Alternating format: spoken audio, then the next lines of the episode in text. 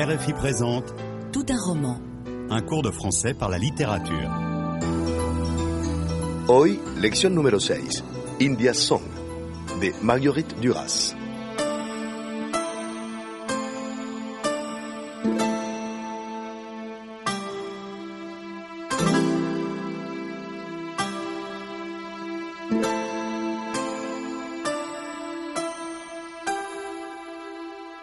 Durante toda su vida, Marguerite Duras estará marcada por su infancia, transcurrida en Indochina. Le Mekong, auprès duquel j'ai dormi, j'ai joué, j'ai vécu. Pendant dix ans de ma vie, il est resté.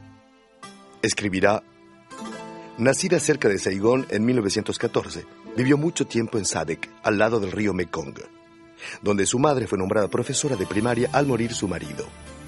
Marguerite tiene entonces solo cuatro años. Marguerite siempre se sentirá desgarrada entre el amor hacia su madre, que prefiere a su hermano mayor, y su desesperación, su odio por no ser la preferida. La violencia de estas relaciones familiares, el sitio, la naturaleza y sus costumbres dejarán una huella imborrable en ella.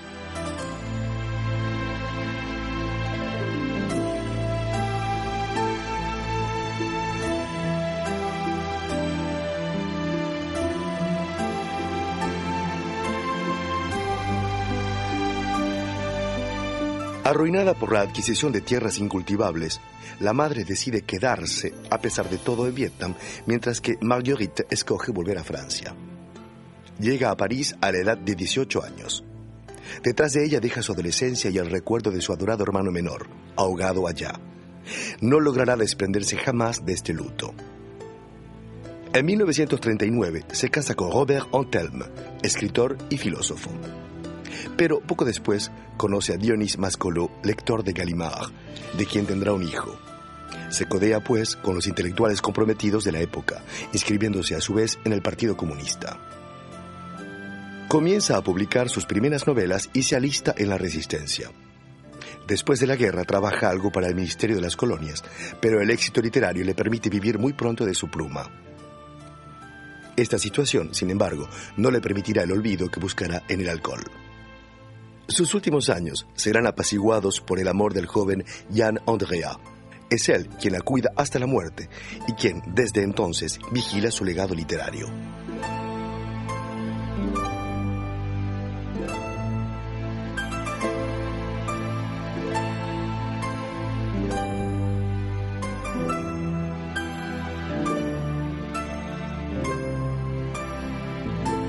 La escritura es, pues, desde el principio, un recurso contra la desesperación que anida en ella. La obra de Marguerite Duras es, por consiguiente, prolífica. Novelas, ensayos, obras de teatro, guiones de películas que dirige ella misma. Sus obras más destacadas son Moderato Cantabile, Un barrage contre le Pacifique, una barrera contra el Pacífico, donde cuenta cómo su madre lucha por salvar unas tierras invadidas por el agua, Hiroshima Mon Amour, Hiroshima Amor Mío y L'Amant, El Amante, que transcurre en Vietnam, novela por la cual recibe el premio Goncourt en 1984, cuando la autora tiene ya 70 años. Está más o menos en el medio de su carrera cuando publica India's Song. Hará de ella en 1975 una película de extraña belleza, con una banda sonora obsesiva y que tuvo un éxito polémico a pesar de obtener un premio en el Festival de Cannes. Es la historia de un amor vivido en la India durante los años 30. El vicecónsul de Francia, en Lahore, desclasado por el asesinato de un hombre, se vuelve literalmente loco por el amor de Anne-Marie Streeter. La mujer del embajador de Francia en Calcuta fascina a los hombres y arrastra tras sí numerosos amantes.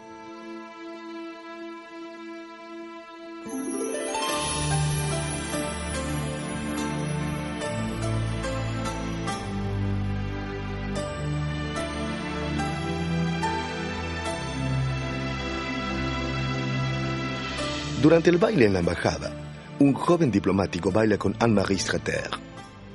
Como los demás, está enamorado de esta mujer triste que habla con suavidad desgarradora.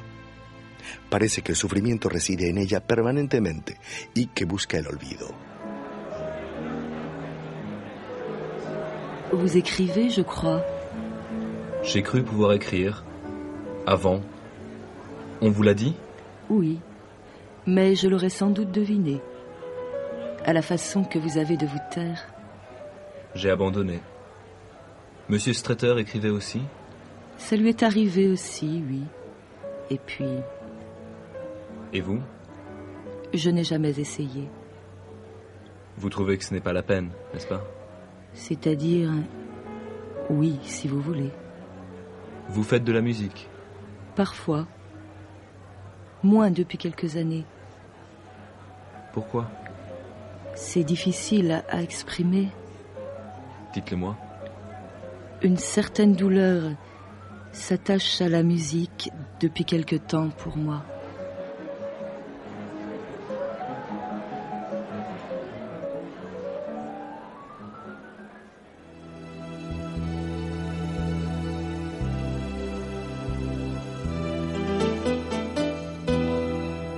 Ha entendido correctamente el diálogo. Avec qui Anne-Marie Streeter parle-t-elle? ¿Con quién habla Anne-Marie Streeter? Avec le jeune attaché d'ambassade. Que fait ce jeune homme? ¿Qué hace este joven? Il écrit. Quel est son caractère? ¿Cómo es de carácter? Il est timide. Est-ce que le mari d'Anne-Marie Streeter écrivait aussi? ¿Escribía el marido de Anne-Marie Streeter? Oui, il écrivait avant. Anne-Marie Streeter écrit-elle? ¿Escribe Anne-Marie Streeter? Non, elle n'écrit pas. Qu'est-ce qu'elle fait? ¿Qué es lo que hace? Elle fait de la musique. Pourquoi est-ce qu'elle fait moins de musique qu'avant? ¿Por qué toca menos música que antes? Parce que la musique la fait souffrir. Pourquoi? ¿Por qué? On ne sait pas.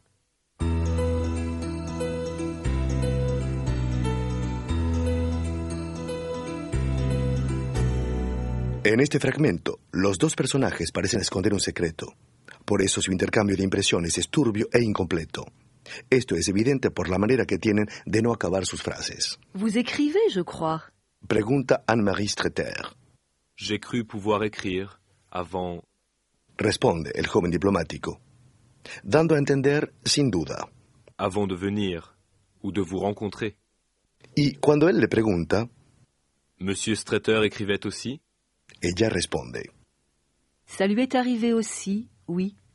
Et puis... Et puis, il a arrêté d'écrire. Diría sin duda si se expresara hasta el final. El joven diplomático, siempre extremadamente precavido, comprende que Anne-Marie Streeter no desea dar mayores explicaciones. Sigue, por lo tanto, hablando con insinuaciones. Vous trouvez que ce n'est pas la peine Se sobreentiende d'écrire, escribir.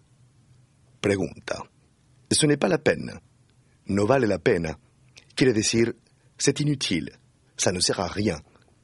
Es inútil. No sirve de nada. Ce n'est pas la peine de prendre ton parapluie. Il ne pleut plus. Se diría hoy en día, y en el lenguaje coloquial, en vez de ce n'est pas la peine, tendremos ça ne vaut pas le coup. Pour trois jours de vacances, partir à 1000 kilomètres, ça ne vaut pas le coup.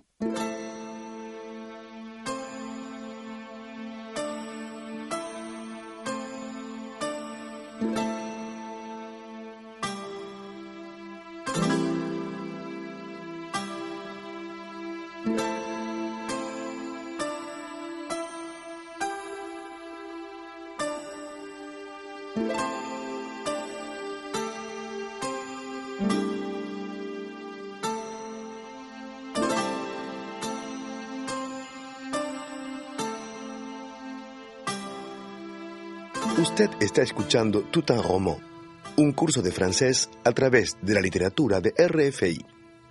Estamos estudiando un pasaje de India's Song de Marguerite Duras.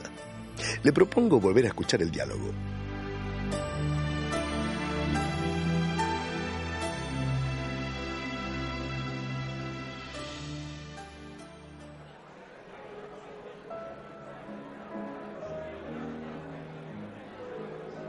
Vous écrivez, je crois. J'ai cru pouvoir écrire. Avant. On vous l'a dit? Oui. Mais je l'aurais sans doute deviné. À la façon que vous avez de vous taire. J'ai abandonné. Monsieur Strater écrivait aussi? Ça lui est arrivé aussi, oui. Et puis, Et vous? Je n'ai jamais essayé. Vous trouvez que ce n'est pas la peine, n'est-ce pas? C'est-à-dire, oui, si vous voulez. Vous faites de la musique. Parfois. Moins depuis quelques années. Pourquoi? C'est difficile à, exprimer. Dites-le moi. Une certaine douleur s'attache à la musique depuis quelque temps pour moi.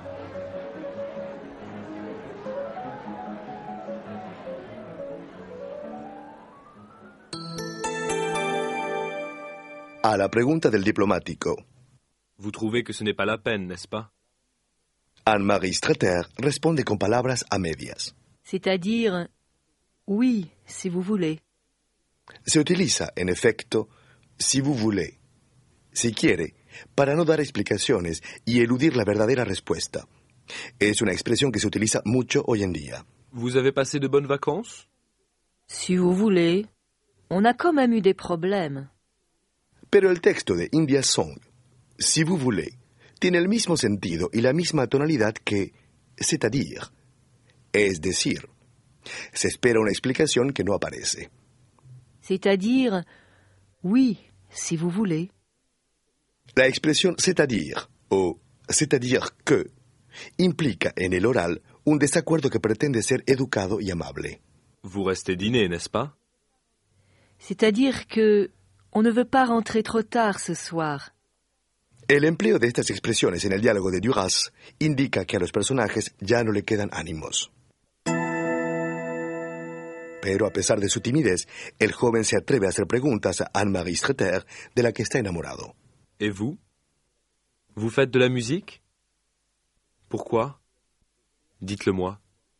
Desea a cualquier precio intimar con ella, comprenderla, para animarla a que se exprese.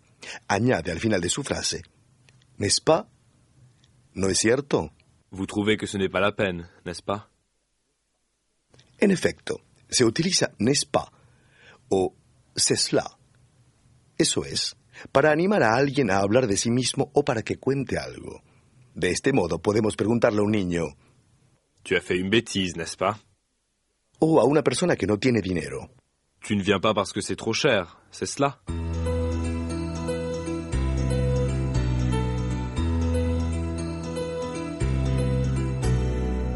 Pero la joven se esconde siempre detrás de una pantalla, en un mundo inaccesible en el que él tiene dificultades para alcanzarla. Por eso utiliza adjetivos indefinidos como certain, cierto, o quelque, algún, para responder vagamente. Une certaine douleur s'attache à la musique. Depuis quelque temps, pour moi. Tales son las enigmáticas palabras de Anne-Marie Streter. A lo largo del diálogo de India Song, la melancolía queda asociada a un recuerdo del que no se habla. Esta confusión entre el tiempo presente y el pasado aparece en los giros propios de la duda, denotando el estado mental de los dos personajes. J'ai cru pouvoir écrire. Dice el diplomático utilizando el verbo croire, creer, seguido del infinitivo. Je l'aurais sans doute deviné. Responde Anne-Marie Streter empleando el condicional. Ya no sabrá nada más. Todo el diálogo de Marguerite Duras está impregnado de dolor, de rechazo y de misterio. Solo el sufrimiento y el silencio parecen poder acercar a estos personajes.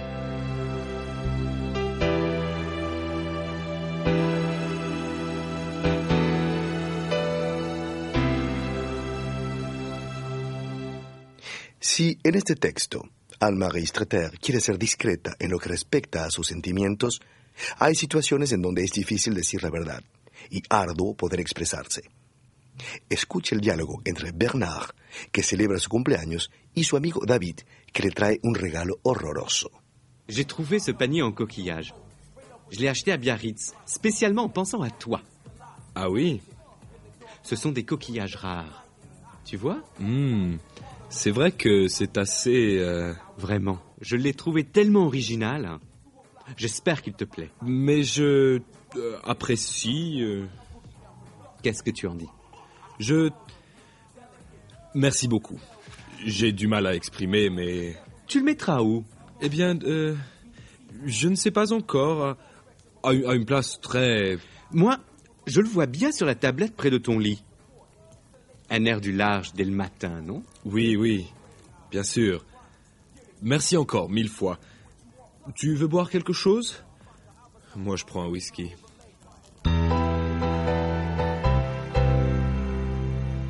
¿Qué es lo que diría si acabase sus frases y se expresase con sinceridad? Acabemos juntos sus frases. J'ai trouvé ce panier en coquillage.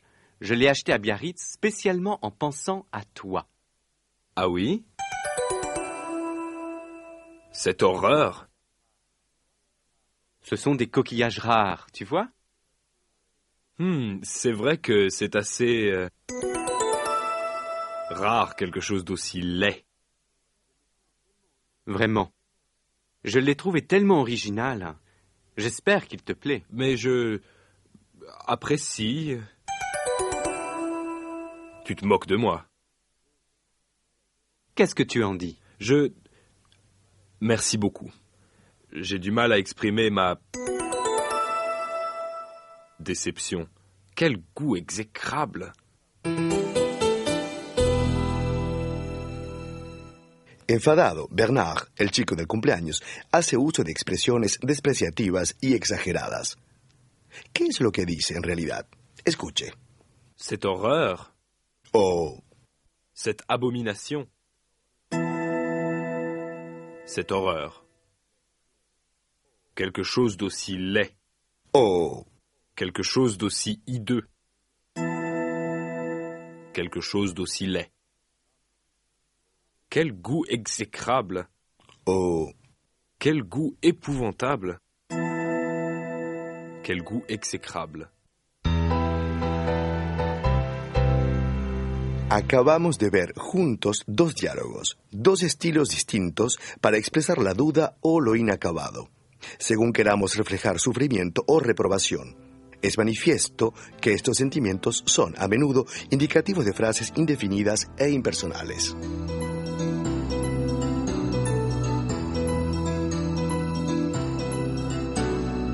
C'était Tout un roman un cours de français par la littérature proposé par Radio France Internationale.